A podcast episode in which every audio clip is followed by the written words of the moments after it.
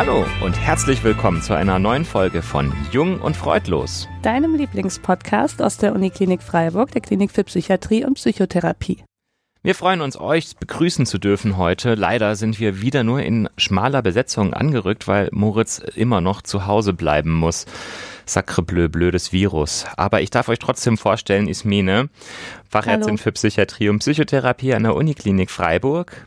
Ich bin Sebastian, ich bin auch Facharzt für Psychiatrie und Psychotherapie und arbeite an einer kleinen Klinik im Schwarzwald und heute haben wir unsere Gästin, meine Chefärztin mitgebracht. Hallo hey, Ann-Christine, schön, hallo. dass du da bist. Hallo. Ich darf dich kurz vorstellen. Ann-Christine Hörstung heißt du mit vollen Namen und bist ähm, eben Chefärztin in der Klinik Friedenweiler.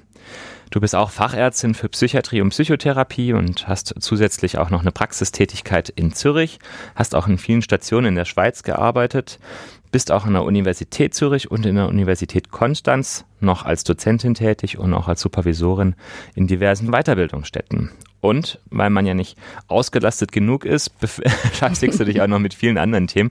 Unter anderem eben auch ähm, damit, dass du einmal systemische Therapeutin bist, auch so eine Besonderheit, die wir nicht allzu häufig hier im Studio zu Gast haben, aber vor allem auch der Grund, warum du heute hier bist. Du hast ganz viel publiziert zum Thema tiergestützte Therapie. Und darüber wollen wir heute mit dir reden. Ja, das freut mich sehr. Ja. Vielen Dank für die Einladung. Ist ein spannendes Thema und ich freue mich heute darüber reden zu dürfen. Sehr schön. Bevor wir aber darüber sprechen, du ahnst es wahrscheinlich schon, wollen wir dich ein bisschen besser kennenlernen mit unseren gefürchteten geheimen Oder-Fragen. Und äh, freundlicherweise hat Moritz äh, ja. aus dem Exil uns auch welche geschickt. Die klingen auch eindeutig nach Moritz, die Fragen, finde ich. Genau. Ja. Also Credits an Moritz. Mhm. Soll ich anfangen? Mach mal los. Okay. Wow, wow, miau, miau oder Hühot? Ja, Hühot. Hast du auch ein Hühot? Ich habe auch einen Hühot, ja, insofern. Ah. Und das wird gerade auch ganz fleißig ausgebildet, um auch für tiergestützte mhm. Therapie eingesetzt zu werden. Und die Bauwaus liebe ich natürlich auch, die Miaus, Miaus auch. Aber mit denen habe ich schon so lange und so viel zu tun. Und der spannende Faktor ist gerade das Pferd. Spannend. Wo wohnt es denn dann? Ist es in Friedenweiler bei euch an der Klinik oder? Äh, da wird es vielleicht gern wohnen, aber es wohnt in Konstanz. Oh, das ist weit weg. Ja, dafür halt Seeblick. Ja, aber früher hatten die Ärzte doch so Kutschen und sind dann immer mit der Kutsche von Hausbesuch zu Hausbesuch. Vielleicht kann man diese alte Tradition mal reaktivieren. Das wäre doch schön. das wäre richtig cool. Ja, nur ob dein Arbeitsweg dann nicht deutlich länger dauert, das ähm, müssen wir uns dann auch nochmal überlegen. Zählt äh, alles als Arbeitszeit. Sehr gut. Kommen wir zur nächsten Frage. Angeleint, Leinenbluse oder Leinenlos? Leinen los, auf jeden ja. Fall. Bei dem Thema okay. müssen wir ein bisschen Gas geben, dass es mehr in die Öffentlichkeit kommt und eingesetzt wird. Ansonsten Leinenpflicht äh, auch in vielen Bereichen sinnvoll, wenn man so an Waldaktivitäten denkt, ganz klar. Gut. Sehr gut. Dritte letzte Frage. Animalisch, maschinell oder interaktiv? Interaktiv, auf jeden Fall. Ja. Interaktiv und äh, inter intergattungen mäßig. Oh ja, artübergreifend, Art würde ich fast schon ja. sagen, ja. Sehr gut.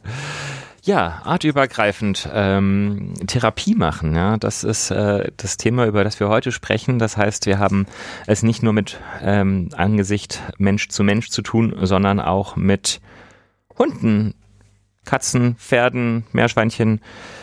Was kann man denn eigentlich für Tiere für eine Therapie einsetzen? Und wie? Ja, das ist eine spannende Frage, mhm. Sebastian. Und da schmeißt du schon ein großes Thema irgendwie in den Ring. Denn das Themenfeld ist unglaublich breit. Mhm. Und ich glaube, man muss so ein bisschen schauen, wofür will man das Tier einsetzen.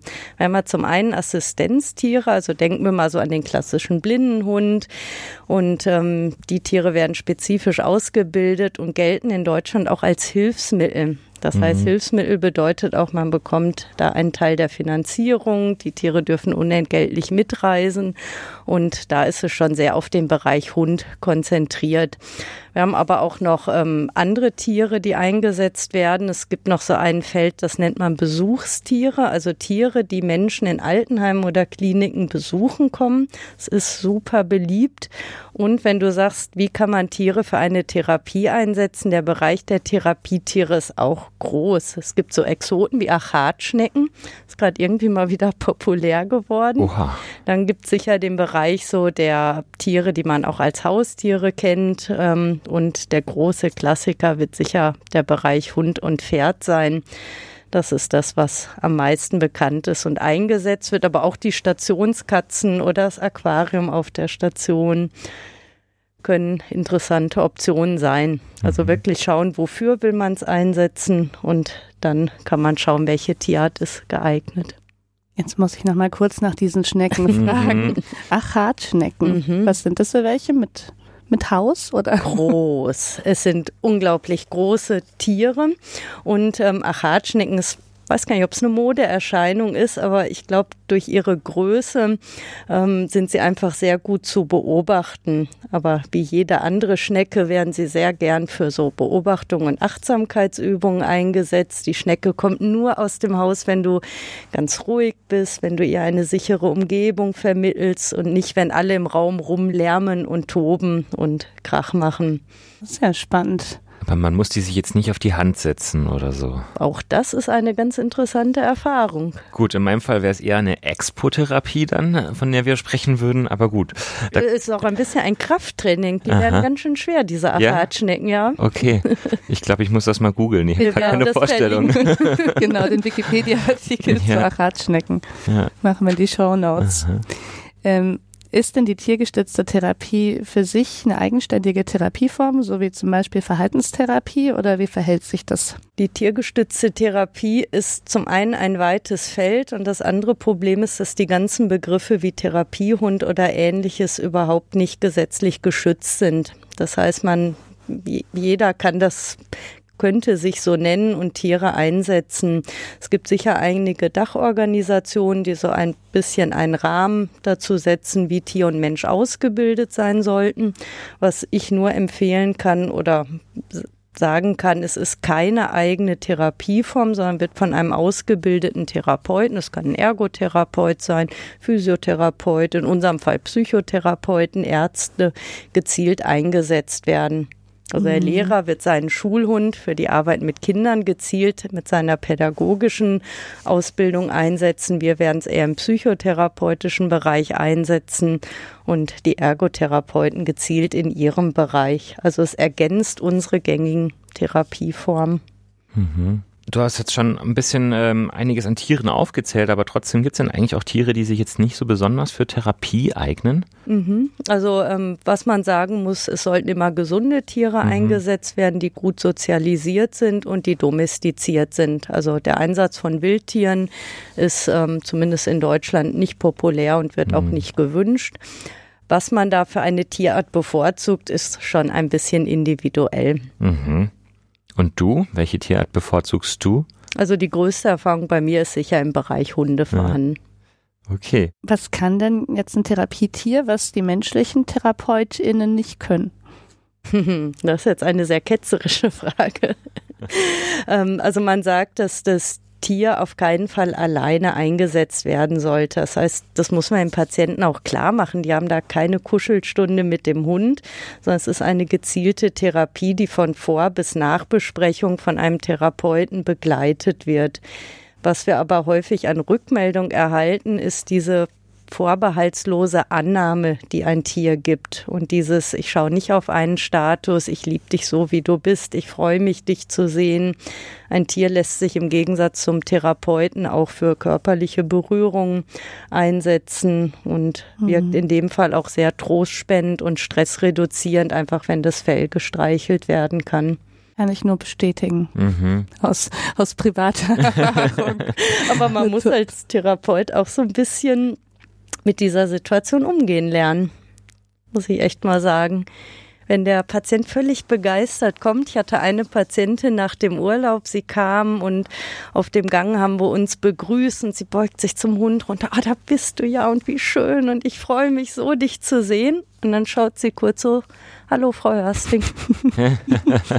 ja, man muss auch äh, dann abgeben können. Ja, also wer sein Tier nicht teilen mag oder ihm diese Fähigkeit nicht zuspricht, ist mhm. da sicher in der Therapieform nicht gut aufgehoben. Okay. Die Aufmerksamkeit der PatientInnen musst du auch teilen dann, oder?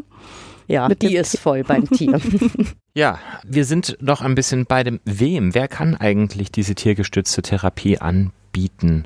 Du hast ja schon vorhin gesagt, es ist nicht geschützt. Ist das auch beim Begriff TGT das Gleiche? Also auch da ähm, gibt es so ein bisschen unterschiedliche Formulierungen. Es gibt zum Beispiel den Begriff tiergestützte Intervention, den kann sicher eine größere ähm, Fachgruppe einsetzen. Bei der tiergestützten Therapie ist es schon eine Fachperson, die therapeutisch tätig ist und die zusätzlich eine Ausbildung für tiergestützte Therapie absolviert hat. Worüber sich die Dachorganisationen streiten, ist, inwieweit das Tier eine Ausbildung braucht. Da gibt es so zwei Haltungen. Die einen sagen, ein Tier braucht nicht zwingend eine Ausbildung. Und wenn wir jetzt an das Aquarium auf der Station denken, wäre das auch schwierig umzusetzen. Mhm. Und dann gibt es aber auch durchaus Ausbildungsinstitute, die sagen, nur ein ausgebildetes und auch geprüftes Tier, gerade im Bereich Hund, sollte eingesetzt werden. Mhm. Das finde ich interessant, weil ich hatte auch von diesen Hundeausbildungen äh, gelesen im Internet und bin automatisch davon ausgegangen, das wäre Pflicht. Aber das heißt, ähm, es könnte auch den ein oder anderen Therapiehund geben, der einfach Naturtalent ist und keine Ausbildung hat. Also eine Pflicht gibt es in dem Sinne nicht, eben weil auch der Begriff rechtlich nicht geschützt ist. Was ähm, ganz toll ist, der ähm, Verein der Tierärzte hat äh, frei verfügbar für jedes Tier Empfehlungen herausgeben. Das heißt Tiere im sozialen Einsatz, das können wir, glaube ich, auch gut verlinken ähm, unter dem Podcast. Und ähm, da wird es sehr empfohlen. Was ähm, wir jetzt unterscheiden müssen, ist, ob du deinen Hund privat einsetzt, zum Beispiel in der Praxis. Da kannst du ja selbst bestimmen, willst du da eine Ausbildung wählen oder nicht. Empfehlenswert ist es. Oder bringst du ihn mit zu einem Arbeitgeber. Und als Arbeitgeber besteht man auch aus haftungsrechtlichen Gründen häufig darauf, dass auch das Tier eine Ausbildung nachweisen kann. Mhm. Jetzt geht es noch mal ein bisschen um den Ablauf. Du hast ja schon von den Schnecken erzählt und was man zum Beispiel mit denen machen kann. Ähm, Gibt es denn insgesamt so einen typischen Ablauf für eine tiergestützte Therapie in der Praxis? Oder kannst du uns vielleicht, falls es den nicht gibt, ein paar Beispiele noch nennen? Ich musste gerade schmunzeln, weil haben wir überhaupt typische Abläufe in der Psychiatrie oder sind wir da in einem sehr, sehr individuellen Feld unterwegs? Ja, gute Frage. Ja. Wir haben vielleicht an der einen oder anderen Stelle mal behauptet, es gäbe typische Abläufe für bestimmte Situationen, aber es stimmt muss ja meistens doch flexibel bleiben. Touché, würde ich sagen, ja. ja. Mhm. Was man sagen kann, ist, dass ähm, es so einen übergeordneten Ablauf gibt. Also zuerst wird einmal mit dem Patient geschaut, gibt es Kontraindikationen für den Einsatz mit einem Tier. Das heißt, wir haben eine Vorbesprechung.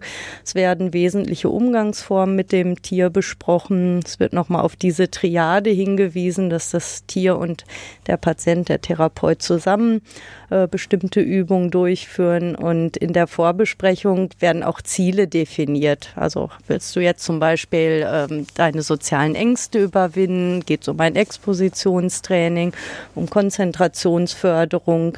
Ziele können sich natürlich auch ändern. Und in der nächsten Stunde ähm, geht es dann los, den Hund zu begrüßen. Also zu Beginn ist häufig nochmal diese Kontaktaufnahme mit Caregiving, mit den Moment kurz genießen. Ähm, da dann kann es darum gehen, bestimmte Übungen zu trainieren, wie eine Apportierübung. Du wirfst einen Ball und der Hund bringt ihn zurück. Oder soziale Situationen zu trainieren. Mir fällt es unheimlich schwer, beispielsweise im Bus zu fahren und dann würde man mit dem Hund an der Seite und dem Therapeuten diese Situation trainieren. Das wären vielleicht so typische Beispiele. Und was ganz, ganz wichtig ist, ist die Übung dann nachzubesprechen. Nachzubesprechen bedeutet, wie war die Eigenwahrnehmung, also wie hat der Patient oder Klient sich in der Übung erlebt. Und was ich sehr gerne nutze, ist aber auch die Fremdwahrnehmung, indem ich das über ein Video filme und wir uns dann gemeinsam den Film anschauen. Und dann kommt noch ein ganz wichtiger Punkt hinzu. Es wäre ja nicht Therapie, wenn wir da nicht einen übergeordneten Effekt hervorrufen würden. Und der heißt in den allermeisten Fällen Transfer in den Alltag. Also was kannst du jetzt als Patient aus dieser Übung für dich mitnehmen, was du auch außerhalb der Therapiestunde weiter umsetzen möchtest? Traust du dich vielleicht alleine Bus zu fahren? Nimmst du vielleicht ein Bild von dem Hund mit, das geschossen wurde, als du diese Übung mit dem Hund toll bewältigt hast? Es kann sehr individuell sein, was der Transfer in den Alltag ist. Okay, also du hast äh, mit dem Hund Möglichkeiten, so ein bisschen Dinge zu tun, die davor ähm, aufgrund verschiedener Umstände vielleicht schwierig waren. Vielleicht können wir später noch auf die Umstände eingehen, aber erstmal so ein bisschen würde mich interessieren, warum, also wie wirkt das eigentlich? Wie wirkt der Hund auf die meisten PatientInnen und kann man das so ein bisschen zusammenfassen? Mhm. Ähm, was ich als einen der besten Effekte bezeichnen würde, ist so dieser motivierende Effekt. Mhm. Also, dass ein Tier da ist, wirkt motivierend. Nicht nur auf die Patienten, sondern tatsächlich auch auf die Mitarbeiter. Das macht einen tollen Team Spirit.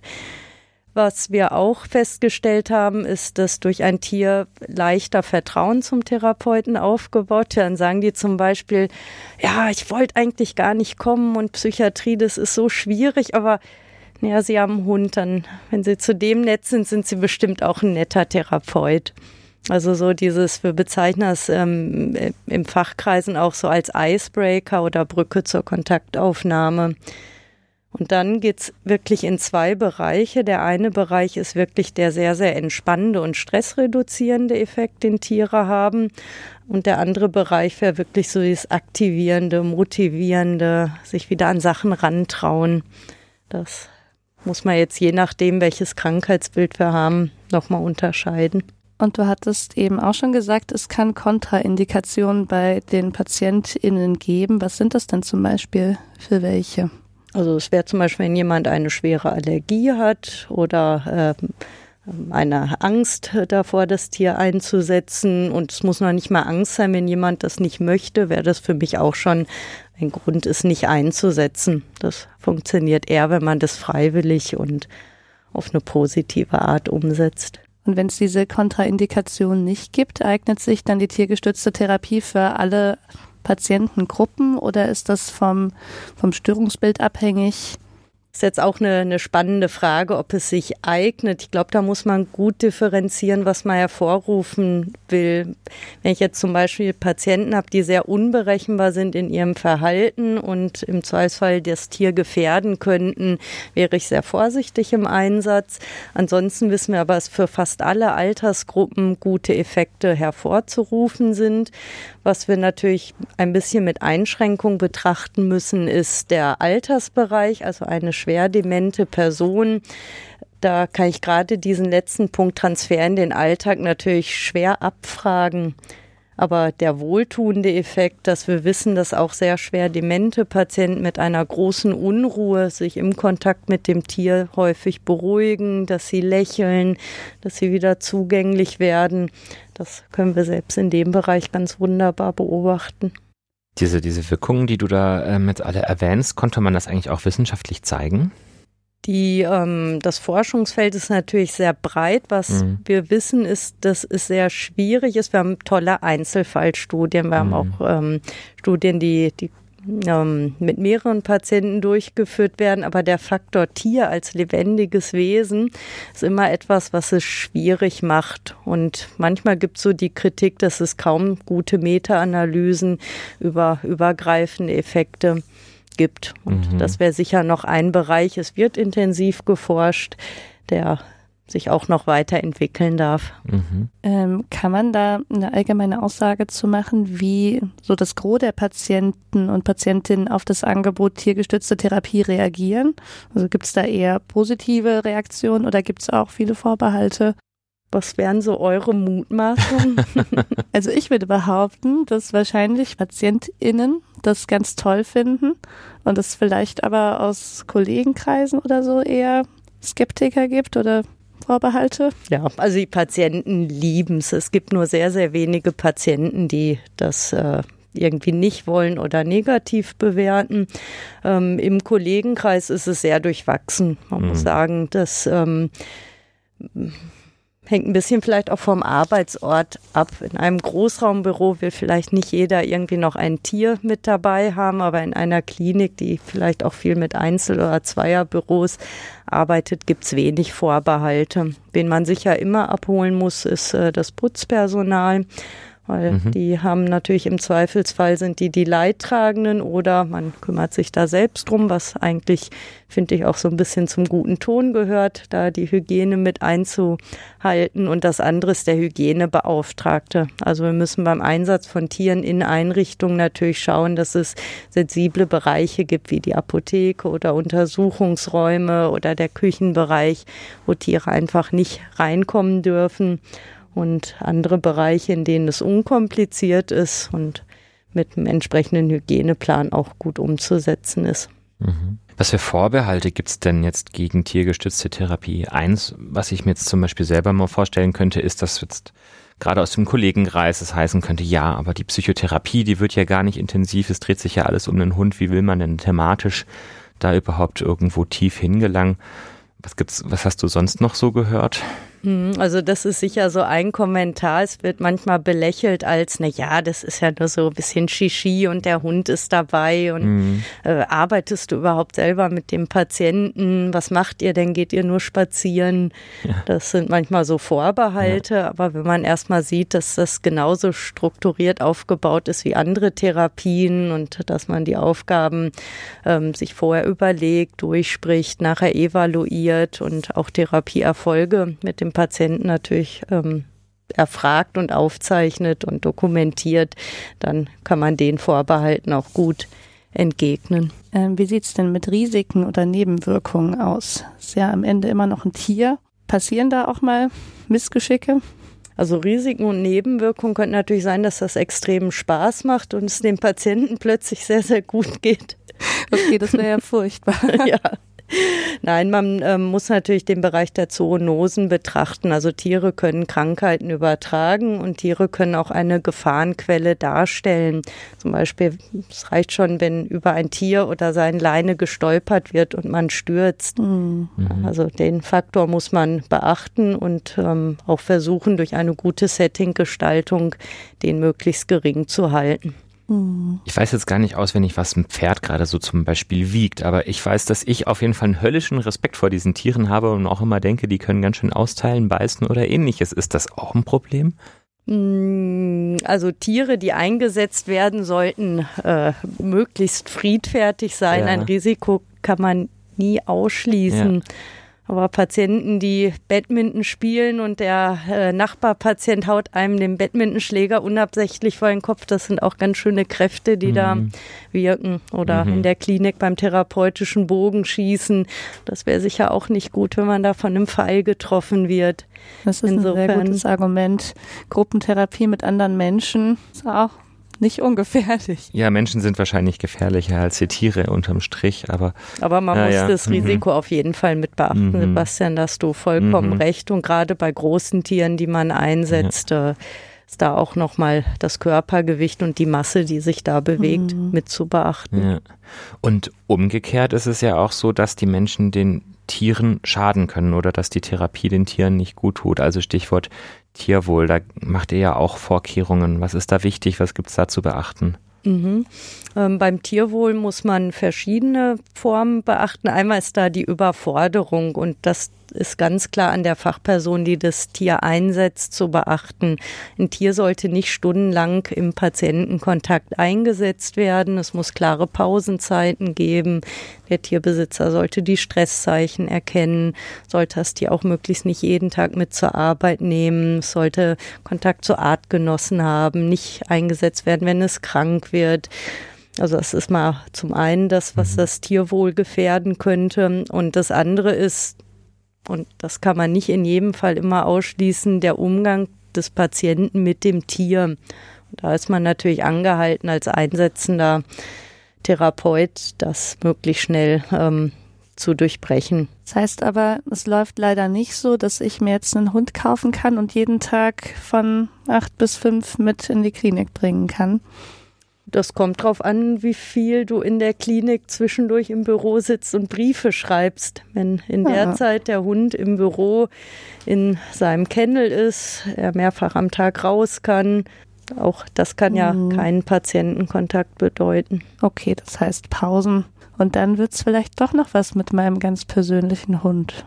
Ja, schauen wir mal, Ismene, oder? Ja, mal gucken. Ja.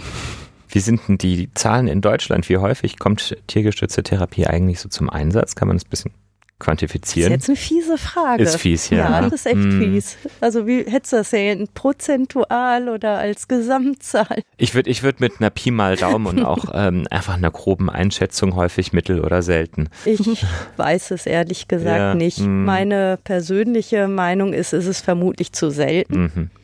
Es wird deutlich mehr gewünscht und ähm, ich kann mir vorstellen, gerade im Bereich der Kinderpsychiatrie oder der Frühförderung haben wir noch ein bisschen andere Finanzierungsmöglichkeiten. Da wird es noch häufiger eingesetzt. Mhm. Aber in Kliniken und Praxen, also Praxen mehr als Kliniken, ist es noch eher selten. Und dann gibt es ja noch ganz lobenswerte Neuerungen. Und zwar, es gibt ja sogar Kliniken, da dürfen die Patienten ihr Tier, also meistens nur Hunde, mhm. mitbringen. Und das mhm. ist natürlich unglaublich grandios und das ist noch sehr, sehr selten. Das haben uns so ein bisschen die Alten- und Pflegeeinrichtungen vorgemacht, die das schon länger diesen Weg verfolgen. Aber auch mhm. wir wissen, Tiere sind manchmal ein Hinderungsgrund, in die Klinik zu kommen. Der positive mhm. Effekt ist, man hat einen Grund, aus der Klinik zu kommen. Man ähm, zeigt eine schnellere Genesung, aber die Bindung an ein Tier oder auch die finanziellen Möglichkeiten, es anders versorgen zu lassen, sind manchmal so gering bei unseren Patienten, dass die deswegen nicht in die Klinik kommen. Und wenn mhm. man an dem Punkt mal begegnen könnte, das wäre so genial. Mhm. Das kann ich nur bestätigen. Das ist tatsächlich ja auch bei notfallmäßigen Aufnahmen ein extrem häufiges Problem. Die Katzen zu Hause, der Hund zu Hause. Ähm, das wäre doch wirklich super. Also, wobei bei Notfallaufnahmen kann ich mir vorstellen, bleibt das Problem wahrscheinlich bestehen. Es sei denn, man bringt notfallmäßig den Hund mit. Ja, wenn man das wüsste vorher, ja. dass der Hund mit kann, dann würde man vielleicht auch sogar früher, bevor der Notfall eintritt, mit dem Hund mal. Möglicherweise, ja. Wie ist es denn mit der Bezahlung der tiergestützten Therapie? Ähm, kann man das über die Krankenkasse abrechnen lassen? Ähm, jetzt müssen wir verschiedene Sachen unterscheiden. Also ein die Ausbildung und Anschaffung eines Therapietieres finanziert einem niemand. Das mhm. ist schon mal ein Knackpunkt, der auch manche Leute davon abhält, das einzusetzen. Ähm, man kann natürlich mit der jeweiligen Einrichtung, in der man beschäftigt ist, mal in Kontakt treten, inwieweit da ein Einsatz mit unterstützt wird. Wenn man jetzt selbstständig ist, wird für eine tiergestützte Therapie, die wird nicht im Speziellen bezahlt. Also außer im Bereich Frühförderung und ähm, im Kinder- und Jugendbereich, da haben wir manchmal noch Finanzierungsmöglichkeiten. Man kann manchmal bei Krankenkassen so, ich glaube, das nennt man Einzelförderanträge stellen. Wir erhoffen uns jetzt mit dem neuen Teilhabegesetz, dass da vielleicht nochmal äh, Finanzierungsmöglichkeiten sich im Einzelfall auftun. Aber was bezahlt wird, ist die Stunde beim Therapeuten mhm. und was der Therapeut jeweils einsetzt für ein Therapiemedium, für ein Hilfsmittel, ist ihm überlassen. Also es gibt weder mhm. weniger Geld noch mehr Geld. Mhm. Okay. Okay, und die Flipchart ist natürlich deutlich günstiger und in der Haltung unkomplizierter als ein Therapiehund. Das ja. ist so, wobei auch viele Patienten bereit sind, äh, zum Teil diese Therapieform selbst zu bezahlen. Also es ist teilweise äh, ein Angebot sozusagen vorhanden, das dann aber auch auf Selbstzahlung oder Zuzahlung oder ähnlichem Ja, beruht. also wenn wir jetzt mhm. ähm, Anbieter uns anschauen, die jetzt keinen Kassensitz mhm. haben, die, da läuft ja alles über eine private Finanzierung und auch die sind gut ausgebucht. Mhm. Okay. Und würdest du dir wünschen, dass sich daran was ändert, einfach damit die Motivation, das auch anzubieten, größer wird? Ich bin da hin und her gerissen. Auf der einen Seite würde ich es mir schon wünschen, weil es doch mit Kosten verbunden ist. Und auf der anderen Seite ist natürlich immer die Frage, ob das falsche Anreize schafft und dann Tiere angeschafft werden, um mit ihnen Geld zu machen. Ja, und da muss man, glaube ich, wirklich vorsichtig sein. Guter Punkt. Ja. Mhm. Was meinst du, was ist drin für die tiergestützte Therapie? Wie stellst du dir die Zukunft vor mit tiergestützter Therapie?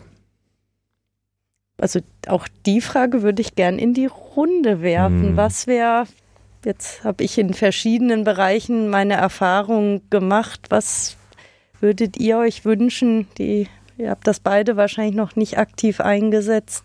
Mhm. Was wäre da vorstellbar? Also sagen wir es so, ähm, als ich gehört habe, dass ihr tiergestützte Therapie in eurer Klinik anbietet, äh, da war ich äh, überrascht und erfreut, weil es für mich neu war. Also ich kannte es aus der Kinder- und Jugendpsychiatrie, aber ähm, es scheint ja doch so zu sein, dass es ja, dass der Umgang damit so ein bisschen offener wird. Ähm, gerade wenn du auch sagst, dass es Bestrebungen gibt, dass PatientInnen ihre Tiere mitbringen können. Und also ich finde das schön, weil ich Tiere persönlich total gerne mag und ich würde mir wünschen, ähm, dass es das in meiner Klinik auch geben würde. Aber ich habe mir sagen lassen, dass das wahrscheinlich äh, kurz-, mittel- und vielleicht auch langfristig nicht der Fall sein wird. Das ist aktuell nicht vorgesehen in dem Konzept. Aber ähm, ich fände es total toll, wenn das insgesamt verbreiteter wäre, weil ich auch einfach ganz unwissenschaftlich äh, persönlich daran glaube und das äh, und das so empfinde, dass, dass Tiere eben diese Effekte haben, die du sagst. Also das ist einfach tröstend, dass es erdend ist, einen in den Moment holt, ähm, dass es Menschen entspannen und motivieren kann. Also insofern würde ich mir vielleicht wünschen, irgendwann damit auch mal eine Erfahrung machen zu können. Mhm. Ich sehe das ähnlich. Also ich denke so ein bisschen daran, wie viele Menschen haben eigentlich ein Haustier oder wir haben, wie viele Leute hatten eben jemals in ihrem Leben ein Haustier. Und ich glaube, das sind fast alle. Und man sagt ja auch gerade bei der Erziehung von Kindern sind Haustiere optimal, um ähm, Modelllernen zu ermöglichen, am Tier Verantwortung übernehmen und auch andere Verhaltensweisen kennenzulernen. Und ähm, ich glaube, das liegt total auf der Hand, dass das irgendwie auch im Erwachsenenalter immer noch weitergehen kann. Oder dass das eben für alle Generationen, für sämtliche Altersklassen ähm, ein gutes Angebot ist. Ich fände das schön, wenn das einfach flächendeckend angeboten werden würde, natürlich als, als optionale Therapieform die mhm. sicherlich keine anderen Therapieformen verdrängen oder ersetzen wird, aber eben ein zusätzliches Angebot. Und ich glaube auch, dass die Nachfrage relativ groß sein dürfte. Ja, also ja. da kann ich dir nur recht geben. Wenn ja. ich so mir eine Wunschzukunft ausmalen dürfte, wäre das sicher auch, dass Patienten ihre Tiere mitbringen mhm. dürfen, weil ich glaube, es kommt sowohl den Besitzern als auch den Tieren zugute. Und man kann da mal ein gutes Auge drauf haben, wie gehen Besitzer mit ihren Tieren um. Auch das bietet einen Quell an Informationen und man tut vielleicht beiden noch was Gutes. Was ich mir auch ähm, wünschen würde, wäre, dass man ähm, mehr Tiere in Kliniken oder Einrichtungen einsetzt, die da sind. Ne, das kann der Hühnerstall sein, wo man so Caregiving-Aufgaben, Verantwortung lernen, sauber machen, Futter geben, Wasser geben, die Tiere auch beobachten in der Patientengruppe. Es muss nicht immer der Hund sein. Das würde ich mir auch noch sehr wünschen. Und ähm, natürlich, dass die Kliniken offen sind für Mitarbeiter, die ein eigenes Therapietier haben. Denn so schwer ist die Umsetzung nicht. Also da muss man wirklich mal appellieren an die mhm. Klinikleiter. Das ist eine gedankliche Hürde. Und viele, klar braucht es ein paar bauliche Voraussetzungen, dass das Tier nicht irgendwo alleine herumirrt und äh, womöglich Tabletten frisst unbeobachtet. Oh je, aber ja. Nein, das wäre nicht das wär gut. nicht gut, aber in den meisten Fällen mit so ein bisschen Nachdenken kann man es doch gut mhm. umsetzen oder zumindest teilweise, man kann ja die Schwelle niedrig setzen, mal Besuchshunde erlauben. Mhm. mhm. Und auch das tut so gut. Die Patienten freuen sich, wenn einmal in der Woche der Besuchshund kommt, dann ist die Spaziergehgruppe plötzlich voll. Und wenn wir morgens auf unsere äh, Walking-Gruppe schauen, die füllt sich immer nur sehr schlecht. Wenn der Hund mit dabei wäre, glaube ich, könnten wir das mal probieren. Tatsache. Mhm. Und ein weiterer Vorteil ist, es sind nicht mehr so viele Krümel auf dem Boden, wenn Hunde in der Nähe sind. Das ist ja. auf jeden Fall so. Hast du eine Idee, woher die gedankliche Hürde kommt bei den Klinikbetreibern? Ich glaube, weil das Thema nicht vertraut ist. Ich glaube, dass viele Menschen schon tieraffin sind oder ähm, da einen eher positiven Bezug haben. Aber als Klinikleiter laufen ja noch andere Schleifen mit. Was ist mit dem Versicherungsschutz? Mhm. Was ist mit den Hygienebestimmungen? Was mache ich mit Mitarbeitern, die sich beschweren? Was ist, wenn ein Patient dadurch krank wird oder gebissen wird? Ich glaube, die, die Spule läuft mit und der kann man mit einem, einem guten Wissen oder auch, man muss das Netzwerk nutzen. Also was ich total toll finde, die Leute, die tiergestützt arbeiten, sind schon eng vernetzt. Mhm. Und da muss man auf die Person zurückgreifen. Und manchmal kann man so Vorbehalte von Klinikleitern damit auch so ein bisschen relativieren. Die mhm. wollen einfach wahrscheinlich nicht mehr Arbeit haben, sich mit dem Thema zu beschäftigen. Und wenn man da ein gutes Konzept vorlegen kann, hat man da sicher schon mal einen, ja, vielleicht so einen Fuß in der Tür. Das ist doch gut. Und ähm, unsere ZuhörerInnen haben jetzt ja auch eine Idee, wen man vielleicht fragen kann, wenn es äh, da nochmal Rückfragen gibt zu Sachen Konzept. Auf jeden Fall. Und ähm, auch da nochmal der Appell an die Zuhörerschaft, man kann sich dafür stark machen. Wenn es mehr von Patienten, Angehörigen und Fachpersonen in Kliniken eingefordert wird, bringen wir das Thema ja auch auf eine positive Weise vielleicht mhm. gemeinsam mhm. voran. Das heißt, ihr da draußen müsst alle, falls ihr mal in der Klinik seid, in diesen äh, Meckerkasten einen Zettel schreiben. Wir wollen Tiere. Ja, mhm. das ist eine gute Idee. Da fällt mir ein, ich habe in, in, in Basel gearbeitet, in einer Neurorehabilitation und die hatten auch einen ganz, ganz, ganz tollen Tierpark vor der Klinik aufgebaut. Der war sicherlich sehr teuer in der Aufrechterhaltung, aber es war unglaublich, wie viel Spaß die Patienten hatten mit Eseln, Pferden, Meerschweinchen, Hängebauchschwein, das Hängebauchschwein Frederik, das war der Star. Ganz ja. streichelt so. Ja, das war unglaublich schön und die haben ganz, ganz äh, viel dort erlebt. Es waren viele Menschen, die eben auch im Wachkoma oder in so Minimal Conscious State waren und äh, für die hat es wahnsinnig viel gegeben. Das hat man richtig gespürt. Ja, echt toll. Mhm. Also das ist die Professor Karin Hedinger, die mhm. auch da ähm, arbeitet und forscht und mhm. vielleicht in dem Zusammenhang, was noch eine Anlaufstelle sein könnte, ist das IEMT, Institut für die Erforschung der Mensch-Tier-Beziehung. Da ist die Frau Hedinger auch äh, ich glaube, im Vorsitz zumindest sehr, sehr aktiv, macht da auch zweijährig große Veranstaltungen. Also da lohnt sich nochmal an die Netzwerke auf jeden Fall ranzugehen. Man kennt sich, merkt man. Ja, total. total. Ja, und es wird geforscht, dass es mhm. sogar ein eigenes Institut dafür gibt. Ja. Das wusste ich auch nicht, für die Mensch-Tier-Beziehung. Ja, und wir haben da immer spannende Referenten. Also da, ich glaube, im letzten Jahr war es jemand, der über Therapie mit Kühen berichtet hat und was die für ein intensives Sozialverhalten haben. Die bauen richtig Freundschaften aus und können dir signalisieren, wo sie gerade gekratzt werden wollen und wo nicht. Also es war mir vollkommen neu. Spannend.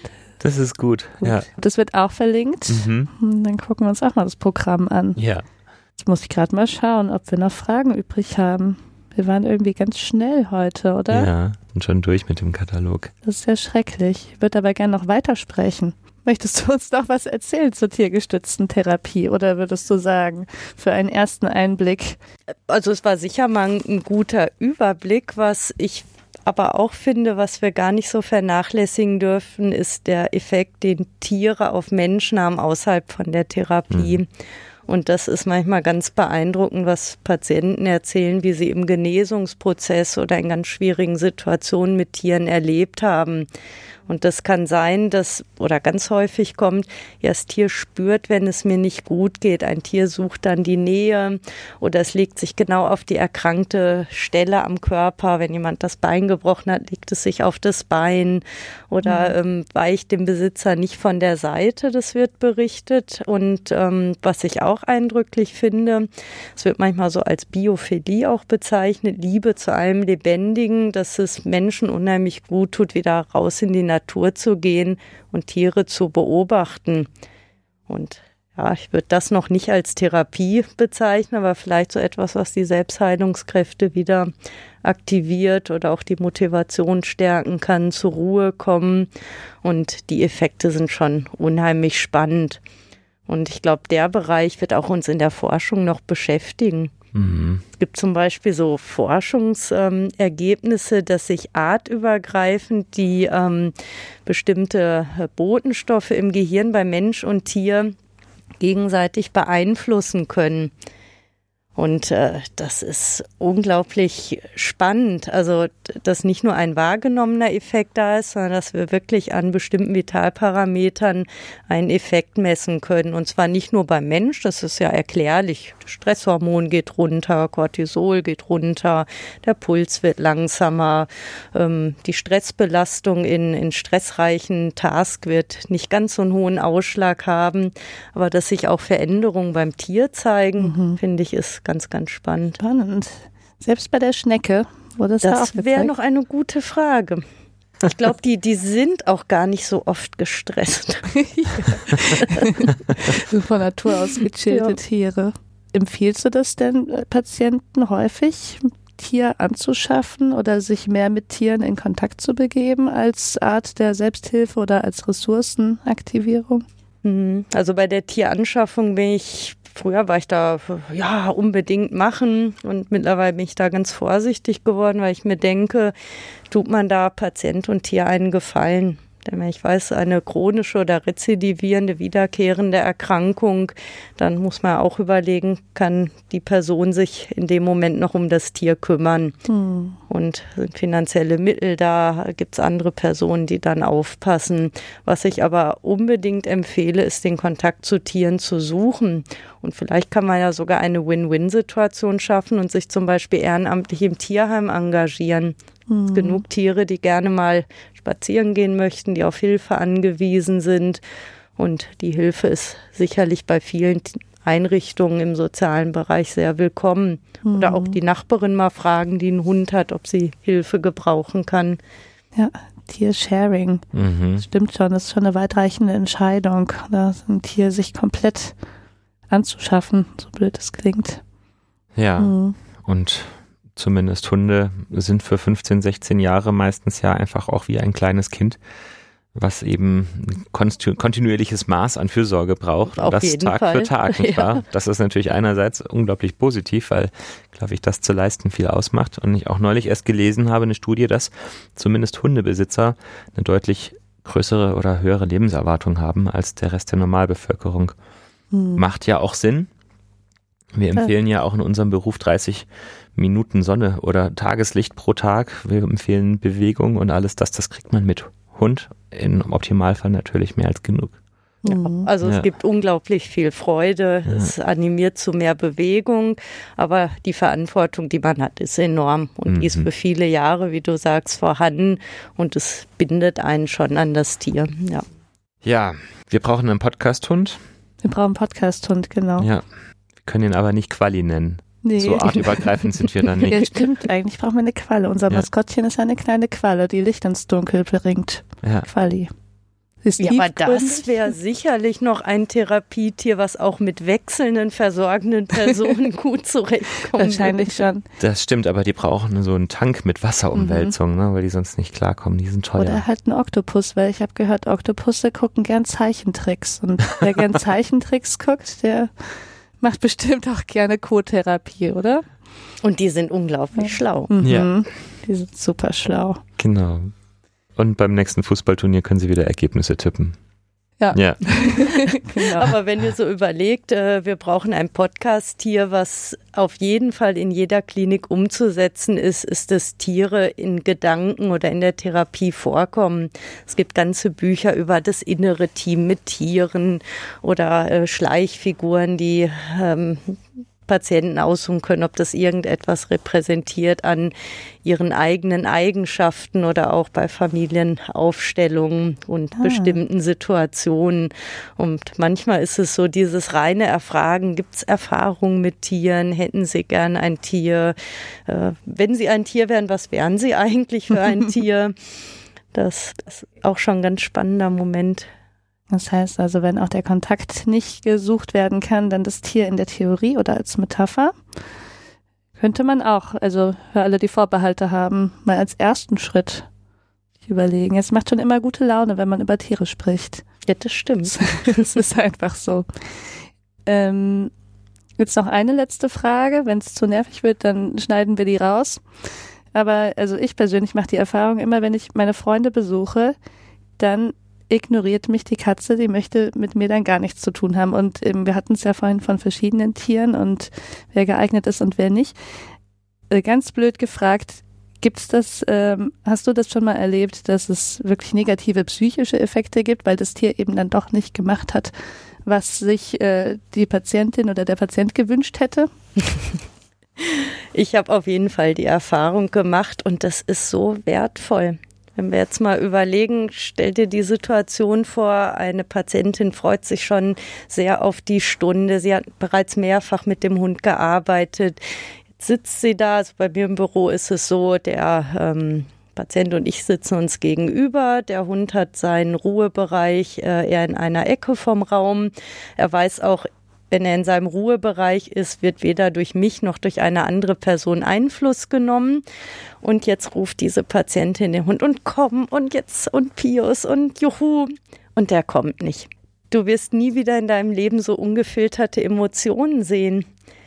Und da haben wir Patienten, die sind traurig. Ich habe Patienten, die haben da die eine oder andere Träne vergossen. Es gibt sehr wütende oder gereizte Reaktionen.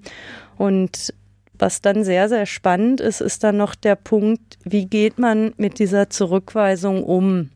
Und da ist ja, der muss das machen, man muss funktionieren. Hm. Oder, ja, soll ich dem Leckerchen geben?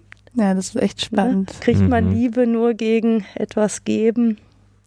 Und äh, wenn ich das vergleiche mit der Frage, wie gehen Sie denn mit Kränkung um, kennen Sie das als Patient aus Ihrem Alltag, dann kriegt man die gefilterte Version. Mhm. Und da wird sich manchmal sehr genau überlegt, was wird weitergegeben oder manchmal ist auch die eigene Wahrnehmung da mhm. anders als der Blick von außen. Und ich finde es so wertvoll. Also die Momente, die nicht wie gewünscht funktionieren, bieten manchmal aus therapeutischer Sicht so ein tolles Spektrum und da kommt man ganz, ganz tiefe Lebensthemen plötzlich mhm. ran. Also dank dir, dass du das noch gefragt hast. Das sind ja. ganz, ganz berührende Momente. Ja, tatsächlich, das ergibt total Sinn, was du sagst. Ich war, war mir trotzdem vorher nicht sicher, ob, ob die Frage blöd ist, aber ja, also das macht ja mhm. total Sinn und zeigt dann, dass vielleicht gerade die Katze, wo ich dachte, oh, das könnte schwierig sein, besonders gutes Therapietier ist.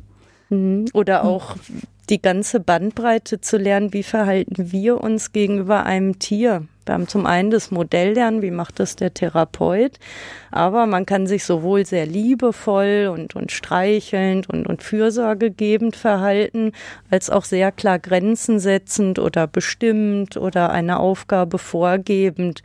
Und ich glaube, Patienten profitieren davon, dass es eine Spannbreite gibt an menschlichen Verhaltensweisen und nicht nur gut und schlecht. Mhm. Und dass das Tier trotzdem diese Zuneigung, diese Liebe, dieses drauf eingehen zurückgibt. Auch mhm. wenn man mal etwas bestimmter auftritt und eine Aufgabe einfordert. Mhm. Spannend. Wirklich spannend. Sehr gut. Also ich kann es ja nicht verhehlen. Ich bin Fan. du hast es an der einen oder anderen Situation mal so ein bisschen aufblitzen lassen. Ja. Ja, ich habe eine Tiersehnsucht. Hast du wirklich? Ja. Hm. Mhm. Na gut. Wunderbar. An Christine, das war wirklich super spannend. Vielen, vielen Dank, dass du da warst. Wir haben so ein bisschen die Angewohnheit, dass wir am Ende nochmal so nach einem kleinen Fazit fragen. Was ist denn für dich ähm, wichtig, dass unsere HörerInnen sich über tiergestützte Therapie merken, behalten? Okay, ja, also mein Fazit oder vielleicht auch meine Botschaft an alle da draußen, das Thema ist toll, es ist spannend, es ist wichtig. Liebe Klinikleiter, öffnet euch dem Thema. Das sorgt für ganz viel Freude bei den Mitarbeitern. Das ist sicher auch etwas, was es für Mitarbeiter attraktiv macht, was es für Patienten attraktiv macht. Und all die, die es einsetzen, vergesst das Tier nicht. Also schaut auf die artspezifischen Bedürfnisse des Tieres. An die Patienten denken wir Fachpersonen hoffentlich sowieso immer, aber es muss allen Lebewesen gut gehen. Und nutzt die Vernetzung. Also was mir am meisten geholfen hat, war mit anderen drüber zu reden und mir nach und nach das Wissen anzueignen. Und das ist kein Hexenwerk. Super. Vielen Dank. Das macht Mut. Ihr da draußen, sagt uns, ob es euch gefallen hat und genau. wünscht euch Tiere. Wünscht euch Tiere, damit wir auch Tiere, Tiere bekommen. Und schreibt in die Kommentare. Ich glaube, ihr, ihr, wir haben ja noch unter allen, die schreiben, noch ein Buch, was wir zur Verfügung genau. stellen würden. Ann-Christine war so freundlich, uns ein Buch über tiergestützte Therapie als ähm, Gewinn oder Preisgewinn zur oh. Verfügung zu stellen. Und wir verlosen unter ähm, interessierten Kommentare Schreibern auf unseren Social äh, Media Netzwerken, Facebook und Instagram. Ähm, dieses Buch. Meldet euch, kommentiert, äh, schreibt uns einen Kommentar, sagt uns, wie ihr es gefunden habt, stellt Anschlussfragen und wir suchen dann aus. Nach Zufall. Nach Zufall. Oder, oder nach, nach, Qualität oder nach hm. Ja, da müssten wir Sympathie. jetzt eine spezifische Challenge. Ja. Oder durch die Lottofee. durch, durch die äh, Moritz-Lottofee. Moritz wird entscheiden. Ja. Moritz so ist äußerst gerecht. Überzeugt Moritz. Ja. Okay. Dann. Dann sagen wir Danke für eure Aufmerksamkeit zu Hause. Habt noch einen wunderschönen Tag oder eine wunderschöne Nacht und wir hören uns das nächste Mal wieder. Danke an Christine, dass du bei uns warst. Danke, dass ich da sein durfte. Tschüss mhm. zusammen. Tschüss.